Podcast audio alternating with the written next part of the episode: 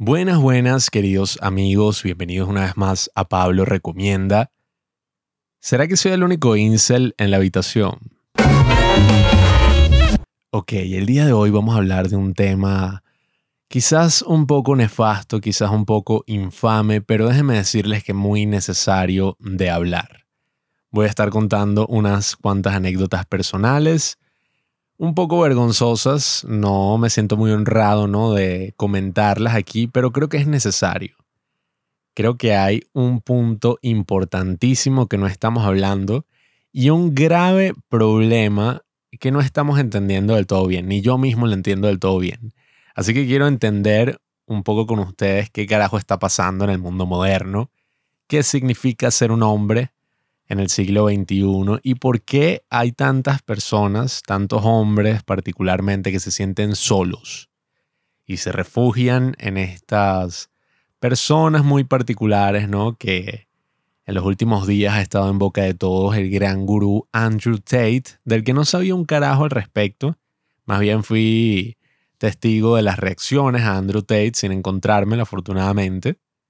Pero creo que hay un grave problema con la censura de nuestro tío Andrew Tate. Creo que la gente no está entendiendo muchas cosas vitales. Tenemos mucho miedo de comentar, de hablar honestamente. E irónicamente, esto que se habla de que no somos lo suficientemente vulnerables los hombres y de que la masculinidad tóxica ha causado muchos problemas en nosotros, irónicamente, es lo que no nos permite conversar seriamente sobre un tema que yo creo que afecta la vida de muchísimos hombres en la actualidad. Entonces, si eres un hombre, bienvenido a la Menosphere de Pablo, bienvenido a este espacio para hombres. Si eres mujer, también eres bienvenida, porque creo que es un tema que todos debemos conversar y tomar en serio.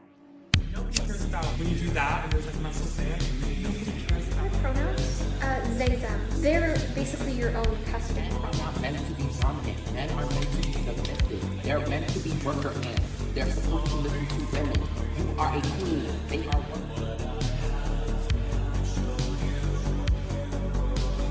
Take the red pill. You stay in Wonderland. And I show you how deep the rabbit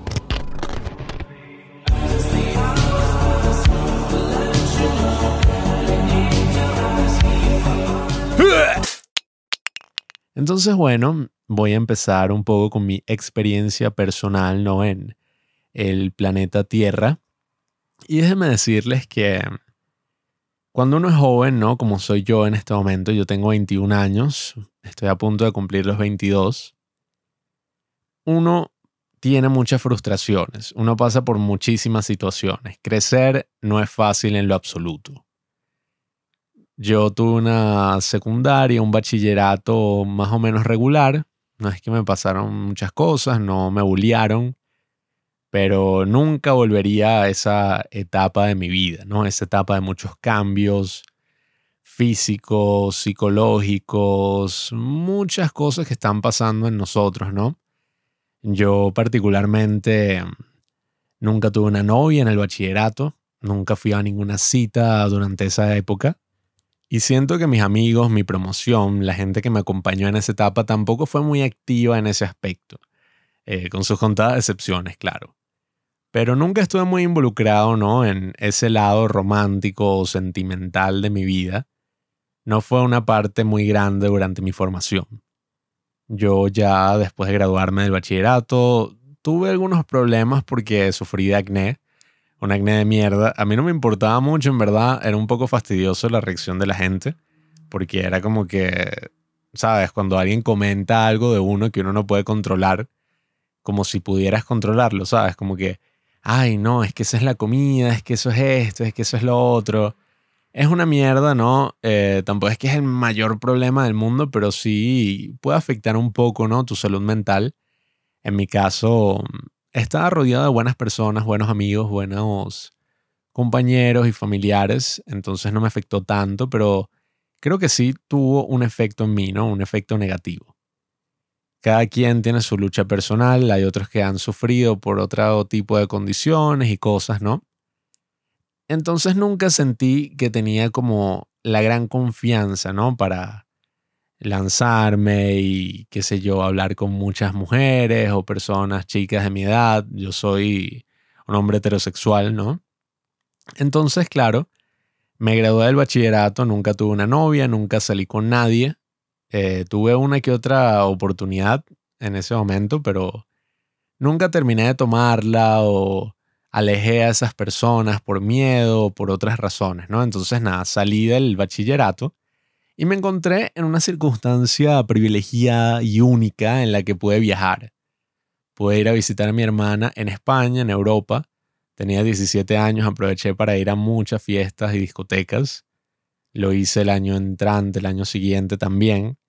Y fue muy interesante porque pasas de irte de un país, en mi caso un país así mierdero, donde todo el mundo se está yendo del país, no es que haya mucha gente así de tu edad con la que estés conviviendo, todos tus crushes, todas las personas que tú consideraste en algún momento se fueron para el carajo.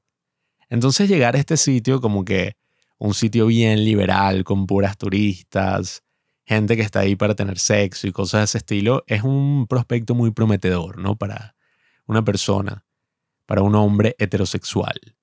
Entonces, oye, fue muy interesante porque veíamos a muchísimas mujeres hermosas, ¿no? En la ciudad, íbamos a discotecas, Juanqui y yo, el otro padre del cine.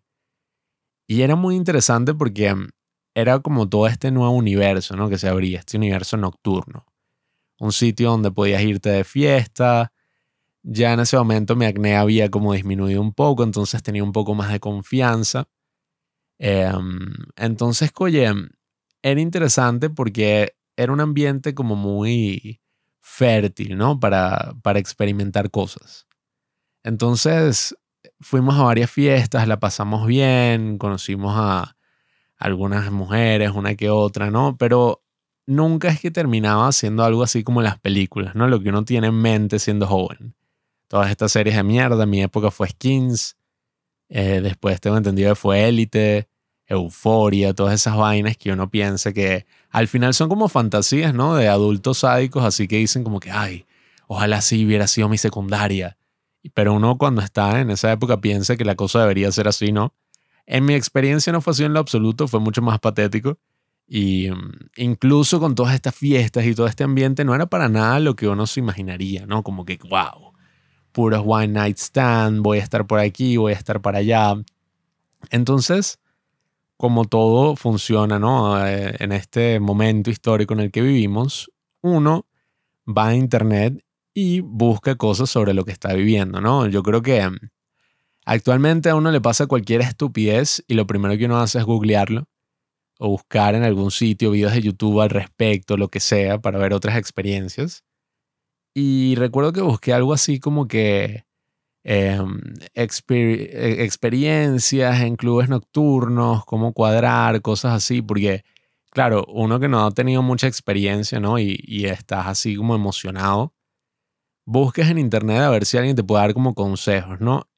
Entras en todos estos lugares medio mierderos, como Reddit, eh, del cual no he sido muy fan, nunca es que he sido un gran usuario de Reddit, pero empiezas a leer estos posts interesantes donde la gente cuenta sus testimonios hay unos subreddits, como unos foros que se llaman eh, Art Seduction, ¿no? Sobre la seducción y entonces dan como consejos de seducción, hombres y mujeres. Y poco a poco, en cuestión de horas, tú vas entrando en esta subcultura, ¿no? Que es la subcultura de los pick-up artists y de consejos así para salir y de muchísimas cosas de este estilo, ¿no? Vas entrando y vas entrando y este contenido se hace demasiado seductor para uno. Porque todas esas inseguridades, todas esas dudas que uno tiene en mente, parecen ser respondidas por estas personas, ¿no? Personas que sean muy exitosas, personas que para cualquier joven, ¿no? Eh, coño, a quien no le gustaría ser así, qué sé yo, aparentemente millonario y viajar por el mundo y tener muchísimo sexo eso es lo que uno en ese momento idealizaba. Y ahí, bueno, y en el momento muchísima gente lo idealiza. Siempre van a ver como personas de este estilo. Entonces uno empieza a entrar en este mundo poco a poco. Yo veía muchísimos, pero muchísimos videos de eso. Hay como muchísimas etapas. Primero puede que entres por ahí. puede que entres por toda esta idea del self-improvement, de trabajar en uno mismo, de siempre mejorar, meterte en el gimnasio, todo esto que se conoce en inglés como la manosphere, ¿no? La esfera de los hombres, donde estás como consumiendo todo este tipo de contenido al 100%. ¿Qué ha pasado? En mi experiencia fue em, unos cuantos meses, no sé si llegué al año, ¿no? De, pensar que todo esto era real, de pensar que todo esto era justamente como una ciencia, ¿no? El arte de la seducción. Y, oye, aprendí muchas cosas, en su mayoría negativas, pero creo que habían consejos positivos, como todas estas ideas de trabajar en uno mismo, de disfrutar todo lo que estés haciendo. Pero claro, eran cosas, oye, que yo mismo me preguntaba, eso fue en el 2018, ni siquiera es que fue hace mucho tiempo, y yo mismo me preguntaba, coño, ¿cómo carajo esto no lo han quitado de internet? O sea, porque te mostraban muchos videos de estos tipos llegándole a, a mujeres en la calle o en las discotecas y les decían, ni siquiera es que era como una línea, o sea, ni siquiera era como esa idea de que tú les dices esto una jeva, a una chica y ya puedes tener sexo con ella, era como que varios consejos y varios conceptos y como toda una ciencia detrás. Era una broma como que the game. Entonces, puros conceptos y que cold approach, tú te llegas a hablarle una jeva así en un ambiente donde ella no se espere que llegue alguien, por ejemplo, en el día a día, y entonces empiezas a hablar con ella y utilizas como ciertas estrategias psicológicas em, que si dices, no sé, ay, tú eres como medio inteligente, porque le das un cumplido y al mismo tiempo le estás como insultando y eso le va a excitar todo tipo de consejos y cosas que yo eventualmente nunca terminé probando, ¿no? Pero que uno mismo decía en ese momento, coño, esto creo que está mal, ¿no? Pero parece que le funciona. Entonces uno va entrando y entrando en toda esta cámara de eco, ¿no? Donde vas recibiendo esta información. Y déjenme decirles que es algo muy atractivo, es algo muy interesante para uno como joven heterosexual. Entonces, oye, yo como les digo, creo que no llegó un año de estar metido en, en ese mundo. Después creo que vi como todos esos carajos que hacían eso eliminaron su contenido, empezaron a hacer bromas que claramente eran estafas, al igual que todo esto de, los pick-up artists. Y empecé a entrar en conciencia, incluso con mis propias experiencias de vida, yendo a una discoteca o hablando con mujeres en, en general. Tú decías como que, bueno, pero es que en verdad no es tan difícil, no es una ciencia. Depende de cada caso, depende de ti, de cuál es tu estilo. Yo llegué a una discoteca y había noches en que sí, o sea, tenía éxito, conseguía éxito en el sentido de que la pasaba muy bien. Eh, conseguía, oye, hablaba que si con ciertas chamas bailábamos, nos besábamos, cosas así que a uno lo emocionaban muchísimo, ¿no? Y, y en cierta medida todavía es un poco emocionante, podríamos decir. Entonces, oye, yo me di cuenta de que en verdad eso no es tampoco una ciencia, no es la gran cosa, ¿no? Poco a poco fue perdiendo un poco el interés.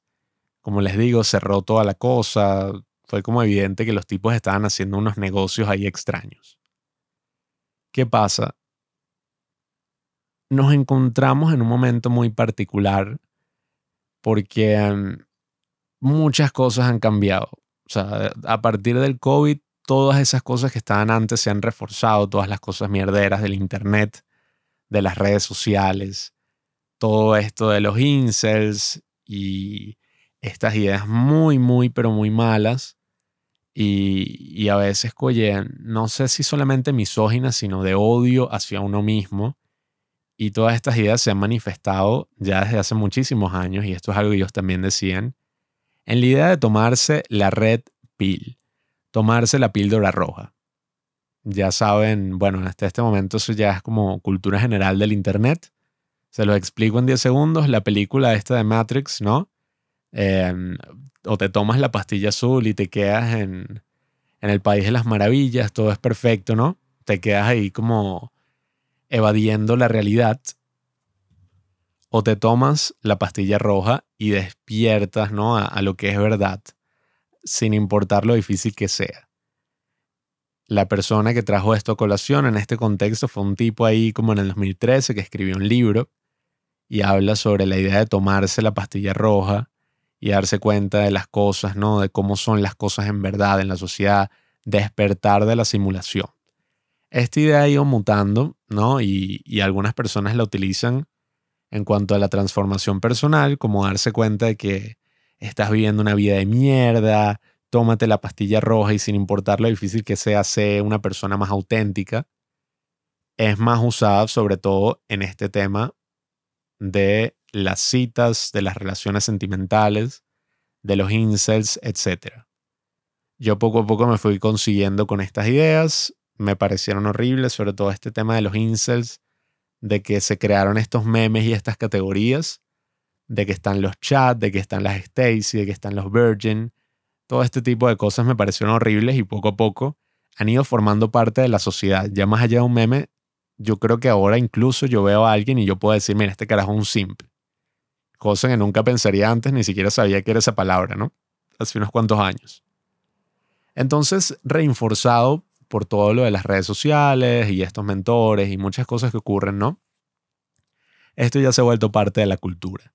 Esto de tomarse la red pill, también existe la black pill, la pastilla negra, que es nihilismo puro. Y para explicarles brevemente el contexto en el que esto se da y el cual voy a comentar aquí en esta recomendación, es en el contexto de las citas, de las mujeres. Podemos decir que cuando tú te tomas la pastilla roja, la píldora roja, te das cuenta de que tú en tu estado actual no eres digno de ninguna mujer. Tú en tu estado actual nunca vas a poder conseguir a nadie, eh, al menos como estás ahora, porque tienes que trabajar más en ti mismo, ¿no? Tienes que meterte en un gimnasio, tienes que tener una mandíbula como la de todos estos hombres que son alfa y si consiguen mujeres. Tienes que tener mucho dinero porque las mujeres lo que están es pendiente del dinero muchas y muchas ideas ¿no? que están ahí. Y la pastilla negra ya es la resignación total. Decir, mira, no importa todo lo que hagas, tú eres feo, tú no eres digno de amar. Ninguna mujer nunca va a estar contigo, ¿no?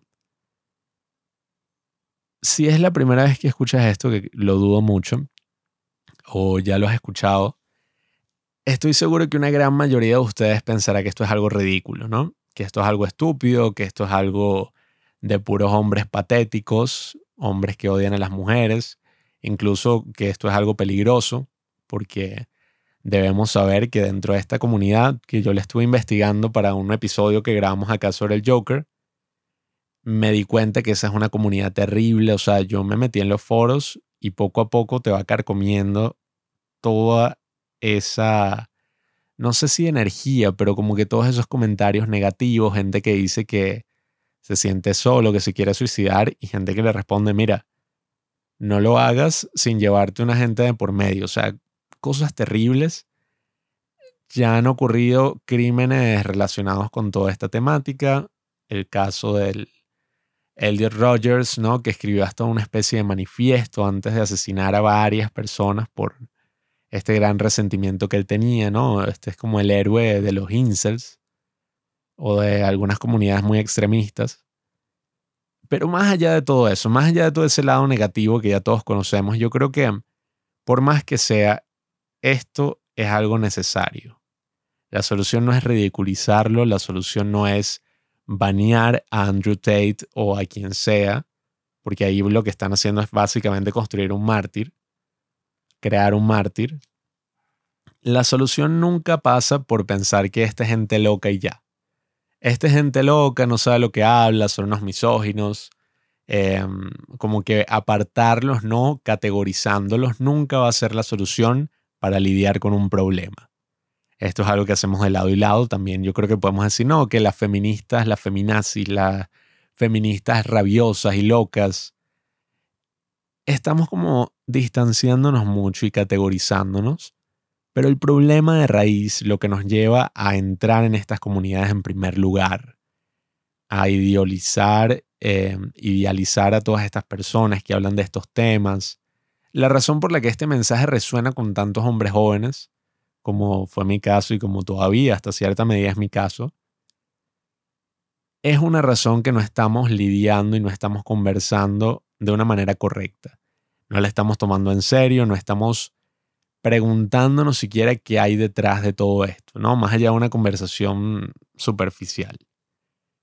Entonces, eso es lo que me he estado preguntando esta semana para grabar esta recomendación. He estado indagando cuál es el problema de base o cuál es uno de los problemas de base, porque esta es una problemática muy grande. Y quiero analizar un poco en base a mi relación con estos temas, por qué hay tanta gente desesperada en la actualidad. Yo creo que mm, todos estamos pasando por una especie de crisis de identidad.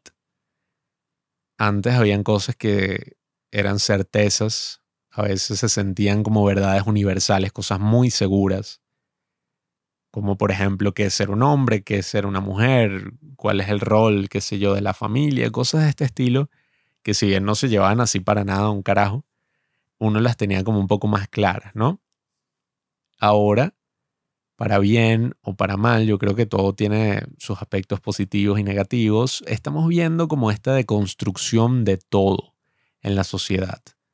Es una idea como muy postmodernista y decimos que no, em, se nos hace imposible ahora definir qué es un hombre o qué es una mujer o cuáles son los roles que deberían tener en la sociedad, cuáles son los roles que nosotros deberíamos cumplir en una sociedad, se nos hace casi que imposible porque entramos en esta situación de relativizar absolutamente todo. Yo ya no puedo hablar de ningún tema porque va a surgir alguien a decir, bueno, pero es que las mujeres también pueden ser así, eh, uno elige su género, uno elige su sexo también, si tú no te sientes así, si tú no te sientes así, todo está para ser deconstruido, todo está para ser relativizado. Yo creo que eso es algo malo en el sentido de que si vamos a deconstruir algo, es para construir una alternativa, ¿no? Si vamos a decir que la masculinidad es tóxica o que existe la masculinidad tóxica y el machismo es malo, debemos hablar de esos ejemplos positivos, que sí los hay y que sí los he visto y los he presenciado. Muchos de estos jóvenes son jóvenes que no tuvieron padres, que no tuvieron ejemplos de crianza positiva. Para mí, ser un hombre y todo este aspecto de la masculinidad lo he visto retratado en mi padre, en algunos familiares, en algunos mentores, porque uno ve la forma en que, al menos en mi caso, que he sido muy afortunado porque he tenido una familia buena, no abusiva, y, y bueno, y te entiendo si, si has vivido por esto, bueno, entiendo que necesites apoyo y que te sientas de esta manera, porque debe ser muy difícil. Pero creo que es a través de esos ejemplos que uno entiende qué es ser un hombre en este caso. Para mí, ser un hombre es ser una persona responsable, una persona que toma la responsabilidad de sus acciones, que no se deja llevar por sentimentalismos, por ponerles un ejemplo, si bien entiende el valor de sus sentimientos, entiende que hay momentos donde es más importante sobreponerse a ellos para lidiar con una situación. Es una persona que, como les digo, asume no solo la responsabilidad de sus acciones, sino asume responsabilidades. Y creo que la fuerza, ¿no? No solamente física, sino como este otro tipo de masculinidad, ¿no? Esta fuerza masculina es algo un poco relativo, ¿no? Aquí estoy hablando puramente de mi perspectiva, es algo que iré construyendo con el tiempo, iré entendiendo mucho mejor, pero no tenemos un concepto claro de qué es ser un hombre.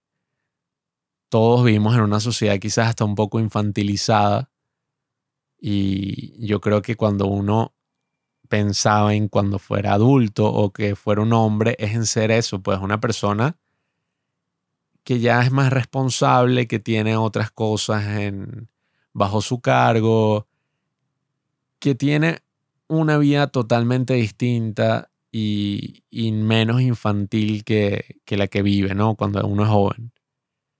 Hemos perdido también un poco esa idea de qué significa la madurez, qué significa crecer, ¿no? y tenemos esta idea como estúpida de, ay, sí, ser adulto es tan difícil, ay, qué fastidio ser adulto, I'm adulting, estoy limpiando, estoy trabajando en un trabajo de mierda, etc. Entonces, tenemos muchas ideas confusas en la cabeza y también nos sentimos muy solos, nos sentimos muy aislados. Yo he sido una persona que he sentido todas y cada uno de esos sentimientos de las personas que hacen vida en estas comunidades. Yo creo que hasta incluso de la Black Pill. Todos tenemos nuestros momentos malos, nuestros momentos oscuros y yo he tenido momentos donde verdaderamente he llegado a pensar que, ay, bueno, quizás yo vaya a estar solo para siempre. O quizás nunca podré conseguir a alguien que me ame. He llegado a pensar eso, he llegado a sentir eso. Y yo creo que es algo que todos hemos llegado a sentir en algún momento. No estás solo si tú sientes eso. Comparto ese, ese sentimiento. Pero hay una gran diferencia y creo que es no sucumbir ante la desesperación. Debemos reconocer en cierta medida cuáles son las cosas que controlamos y cuáles son las cosas que no. Y hacer tanto énfasis en aquellas cosas que no controlamos y decir que somos víctimas del mundo y que no somos responsables por nada que nos pasa, sino que vivimos en un mal sistema, o que las mujeres son malas, o que el gobierno Em, y todos los que lo conforman son malos. Claro, si vivimos en una democracia, yo estoy jodido. Em, esa necesidad de culpar al otro creo que es uno de los grandes problemas de este concepto de la pastilla roja. Decir que es culpa de todo el sistema, de cómo está construido. Y es porque sí, estas aplicaciones de citas han creado un problema muy grande en cómo es la socialización han pretendido reemplazar cómo funciona todas estas relaciones sentimentales, cómo funcionan en la vida real. Y si bien podemos decir que las aplicaciones no son la vida real, todos sabemos que Instagram, TikTok y las redes sociales han tenido un impacto en nuestras vidas. Y cada una de estas aplicaciones tiene un impacto en la forma en que nos relacionamos. Entonces Tinder y todas estas cosas también han creado problemas. Porque estamos hablando de una aplicación, en el caso de Tinder, que tiene un número desproporcionado de hombres frente a mujeres. Mi hermana, por ponerles un ejemplo, ella me mostró su Tinder y tiene, mm, no sé, cientos y cientos de mensajes. Mi hermano, utilizando Tinder, no tiene tantos mensajes para nada como mi hermana. Y aquí yo creo que el atractivo físico tampoco es que es tan distinto. Creo que es otro tema, ¿no? El que está ahí metido. Entonces, claro, uno se siente a veces desesperado, uno se siente solo, sea la razón que sea. Estamos viviendo, sobre todo en estos tiempos, en momentos donde estar aislado y el aislamiento social se volvieron la norma por años. Y ya antes de la pandemia esa era como la tendencia.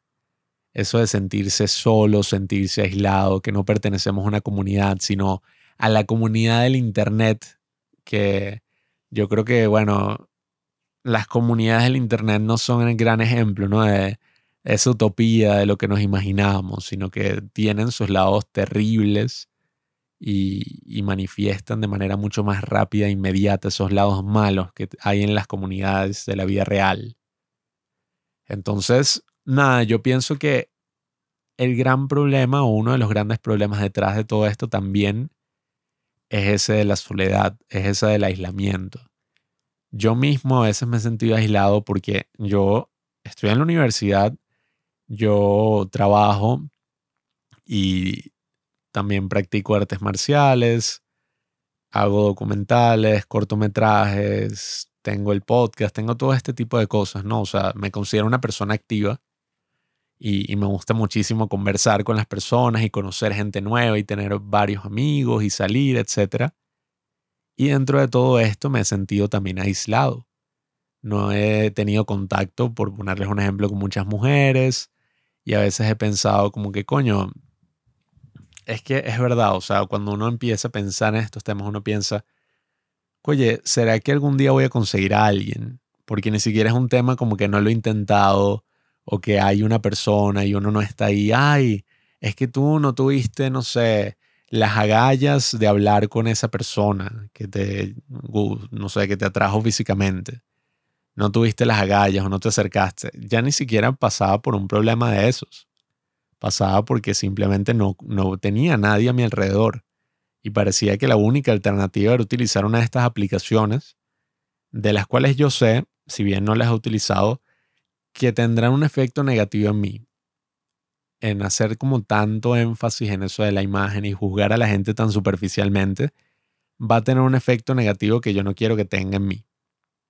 Entonces, entiendo mucho a la gente que se ve sumida en estas dificultades, porque si bien yo las comparto, llega un momento en que yo dije como, oye, yo no quiero seguir viviendo mi vida tan preocupado de estos temas, o sea, prefiero concentrarme en aquellas cosas que sí puedo controlar, en aquellas cosas que sí me gustan, que estar obsesionado con un tema que al final va a traer puros problemas a nuestras vidas. Pensar que todos están en nuestra contra, pensar que tenemos una desventaja gigantesca en este mundo y no podemos hacer nada para salir de ella, son cosas que inherentemente estén mal. Y, oye, es muy duro porque hay gente que no tiene chance en verdad, o sea, hay gente que se le va a hacer muy difícil, sea por la forma en que se ve, sea por la forma en que socializa, porque digamos que puede estar dentro del espectro, tener alguna de estas cosas que, que le hacen muy difícil ¿no? integrarse. Y a veces estamos dejando esa dura realidad de lado. Es porque eso, pues vivimos en una sociedad también muy sexualizada, una sociedad que en algún momento estuvo en contra de la sexualización de la mujer, ¿no? Y, y de la fetichi, ¿cómo se dice? Fetichización, podríamos decir. Y de todas estas cosas, ¿no? Negativas, pero que tomó eso mismo y lo utilizó para la liberación de la mujer. Entonces, claro, los hombres así, adictos a la pornografía que se consigue, bueno, en cantidades ilimitadas, o no solamente a la pornografía, sino a estas fantasías de, de ser personas que tienen muchísimo sexo y que pueden conseguir a cualquier mujer y que son, que ahí ni siquiera es que hay amor o hay una relación sana, y entonces todos estamos como esperando eso y buscando eso y creyendo que la juventud se trata sobre eso. Cuando nos estamos haciendo daño a nosotros mismos, ¿no? Entonces, principalmente yo creo que uno de los puntos esenciales para hablar de estos temas es entender que hay un problema real. Hay un problema real. La pastilla roja es necesaria porque en verdad no existen muchos lugares donde uno pueda hablar de este tema. Incluso yo hablándolo ahora, me cuesta un poco, me cuesta un poco como admitir mis sentimientos verdaderos por miedo a ser juzgado. Entonces, es muy importante que sigamos conversando estos temas sin tantos prejuicios, sin verlo desde un punto de vista completamente negativo, porque estamos hablando de gente que se siente sola, de gente que se siente aislada y la solución, queridos amigos, no es sencilla. La solución no es invertir en programas sociales que integren a los hombres en esto, en lo otro. La solución no es ver un curso de una consultoría, pagar 100 dólares al mes. La solución no es meterte en mi curso para yo enseñarte cómo ser hombre y cómo salir de ahí. Yo creo que es un proceso muy individual que parte de que cada uno tengamos experiencias y nos demos cuenta de que muchas veces estamos exagerando, nos estamos dejando llevar por un lado muy negativo. Todos debemos entender que tenemos esa sombra y ese lado muy negativo dentro de nosotros, que si dejamos que tome control y que se apodere puede llevarnos por lugares muy, pero muy oscuros y terribles. Todas estas ideas de la pastilla roja y la pastilla negra van por ahí, van por dejarse llevar por ese lado negativo y por convivir con personas que están reafirmando esas malas experiencias que hemos tenido día tras día. Generalizar y apartar a todo un género, ¿no? A todo un sinfín de personas solamente porque es hombre, solamente porque es mujer. Y entender que sí, que hay diferencias entre unos y los otros hay diferencias, hay problemas distintos. Tú puedes decir que tus problemas, ay, no, es que las mujeres tienen problemas más graves. Ese no es el punto. El punto es que cada quien tiene problemas distintos. Y no voy a minimizar los problemas que tiene una mujer, como tampoco voy a minimizar los problemas con que los hombres lidian. Entonces es muy importante que hablemos de esto y busquemos algunos ejemplos positivos de qué es ser un hombre, de por qué está mal obsesionarse con este tema de las mujeres, de que tenemos que tener sexo para poder ser un hombre y ni siquiera es que tener sexo, sino que tener muchísimo sexo y todo este tipo de experiencias. Tenemos que rechazar eso firmemente, pienso yo. Esto es algo que pasa por nuestro camino individual. Yo creo que poco a poco, teniendo más experiencias, lograremos salir de ahí, pero es algo muy difícil y, nos podemos meter como en esa madriguera muy, muy fácil. Yo lo hice y, por alguna razón todos estos videos nos parecen atractivos y juegan con nuestras inseguridades. A mí me cuesta incluso a veces soportar la tentación de entrar en uno de estos videos porque no solamente ocurre con el tema de las mujeres, ocurre también con el tema de cómo tener más confianza, cómo verse mejor, la estética, todo este tipo de contenido que lo que hace es sembrar inseguridades en uno para refugiarse en, en cosas que en verdad no deberían ser la respuesta, en cosas que no son profundas en lo absoluto y que lo que hacen es reforzar nuestras inseguridades, nuestros problemas. Este énfasis y todas estas cosas que, que estamos viviendo en la sociedad creo que pasan principalmente por reconocerlas y, apoyarnos los unos a los otros, ¿no? Como hombres debemos saber que esto es algo normal, que esto no es algo por sentirse avergonzado. Yo creo que podríamos decir que hasta la mitad de la población, yo vi un estudio que decía 30%, pero yo creo que es casi que la mitad es casi que involuntariamente célibe. No está teniendo el sexo sí que querría tener o, o todo este tipo de cosas. Y y no hay problema con eso. O sea, a ver, estamos viviendo unos momentos como muy extraños de transición y de todo este tipo de cosas, pero ¿por qué debemos pensar que hay que cumplir ciertas expectativas para ciertas expectativas que para mí ni siquiera tienen un gran valor para, para eso, para ser hombres, porque vamos a poner nuestra hombría en duda y, y separarnos así como alfa y beta y todo esto.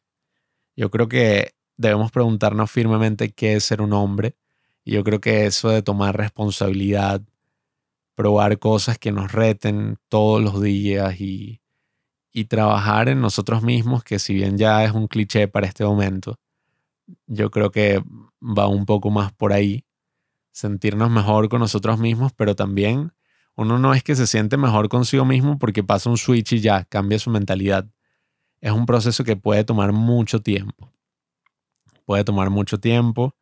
Cuando uno se vuelve bueno en algo, eso le ayuda muchísimo en la confianza. Em, entonces, son muchos caminos que puedes tomar, son muchas cosas que puedes hacer. Yo he estado probando muchas otras cosas y, poco a poco me voy sintiendo mejor conmigo mismo. He em, tenido algunas experiencias interesantes, he podido conocer a más personas, pero hay momentos de soledad en nuestras vidas y debemos saber lidiar con esos momentos de una manera adecuada, de una manera saludable. Yo, mm, como te digo, si estás escuchando esto y te sientes como un poco desamparado y estás metido en estas comunidades, déjame decirte que es un proceso. Todos nos hemos sentido así y no estás solo en lo absoluto. Y lo que queda es seguir conversando de esto porque debemos como que conseguir cuál es una forma saludable y cuál definir qué es una relación saludable, definir verdaderamente qué es lo que queremos y no simplemente correr y afianzarnos en la perspectiva de otra persona y ya. Pensar que no, es que la perspectiva de esta persona es la mejor porque dice que, no sé, ahí es que tener sexo con muchas mujeres y vestirse de cierta forma y hacer esto porque esto es lo que verdaderamente te va a hacer un hombre no tenemos muchos ejemplos positivos. Hay gente que ha tratado de lidiar ¿no? con este gran caos que estamos viendo. Está Jordan Peterson, del cual todavía no he visto lo suficiente, pero hay gente que parece que le ayuda, hay gente que, que me lo ha recomendado mucho. Hay un podcast que me gustaría recomendarles también, que me gusta a mí mucho, que se llama The Art of Manliness, y habla de todos estos temas, habla de todas estas cosas.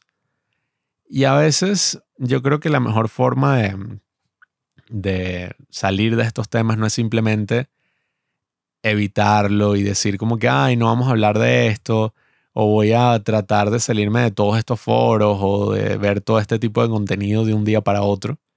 Creo que más bien debemos reemplazarlos. Debemos ver cómo sacar esas energías y todas esas cosas que, que a veces son como frustraciones, ¿no? Frustraciones a veces muy propias de la juventud y canalizarlas de formas más saludables. Yo a veces cuando me siento mal hago ejercicio, yo ahorita estoy haciendo taekwondo y, pesas en general, pero ni siquiera solo por una razón estética o porque quiera verme de cierta forma, sino porque creo que eso ayuda muchísimo a la salud mental. A veces necesitamos escapar de, de todas estas cosas y, oye, no está mal sudar parte de nuestros problemas y, y despreocuparnos por un momento.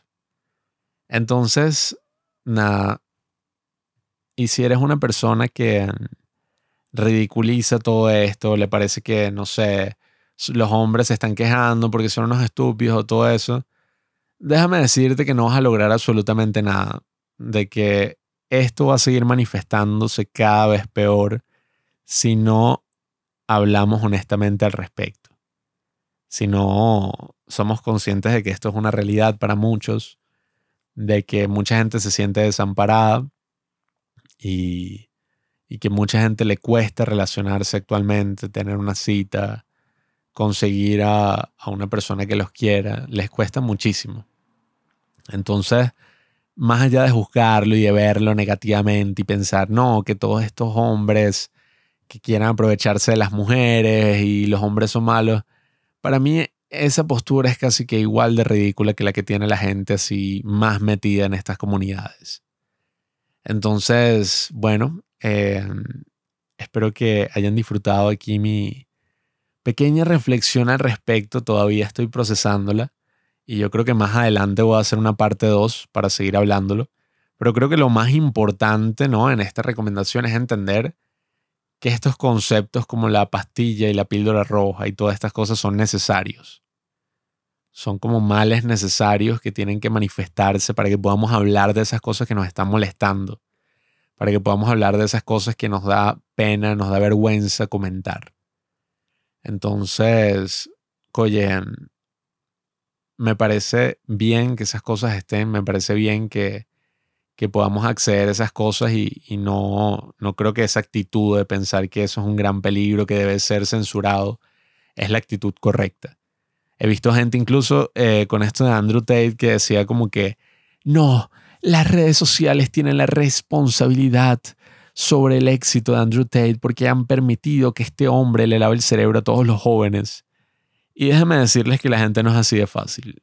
Yo vivo en un país y he sido testigo de, de ese mal que ha carcomido tanto a mi sociedad y se ha manifestado de una manera tan terrible que ha arruinado la vida de millones de personas. Y esto se manifiesta no solo en este tipo de cosas, sino puede pasar en la política, puede pasar en todo tipo de temas. Cuando no hablamos de la causa y de lo que está pasando, sino que tratamos de evitarlo, tratamos de ridiculizarlo, se puede manifestar de formas muy, pero muy terribles. Entonces, nada, no es algo ridículo del todo así, como ustedes dicen no es la realidad absoluta. Es una situación que muchísimas personas están viviendo. Y es nuestra responsabilidad que conversemos aún más al respecto, que trabajemos nuestros sentimientos y, entendamos que mm, solo debemos preocuparnos por esas cosas por las que tenemos control verdaderamente y, y tratar de mm, no darle tanta como importancia a los juicios de los demás. ¿Saben? Hay que tomar esa actitud que yo creo que um, como hombres nos va a beneficiar mucho más. Creo que es algo muy masculino, ¿no? Entonces, bueno, muchísimas gracias por escucharme. Eh, um, como pueden ver aquí todavía estoy como formulando ciertas ideas y pensando más al respecto. Y, um, y nada, me ha ayudado muchísimo porque es un tema que seguiré comentando. Me dio risa que justo antes de grabar esto estaba haciendo la cena con mi madre. Eh, y, ella me dijo que qué es lo que iba a grabar y le estaba contando un poco el tema y estaba completamente sorprendida como que la gente que no es de esta generación debe estar completamente anonadada por qué carajo está pasando, ¿no? Con, yo soy de la generación Z, para mí esto es súper normal y, y coño, vaya mierda, ¿no? vaya locura de mundo en el que vivimos actualmente. Entonces, nada, queridos amigos, muchísimas gracias por escucharme si llegaste hasta este punto. Si te sientes solo, quiero que sepas que, bueno, yo estoy ahí, hay muchísima gente que te puede acompañar y, y estos foros no son, sabes, la única respuesta. Y nada, es momento de despedirme. Quiero que sigas reflexionando esta semana al respecto. Vamos a ver de qué tema controversial habla Juanqui la semana que viene.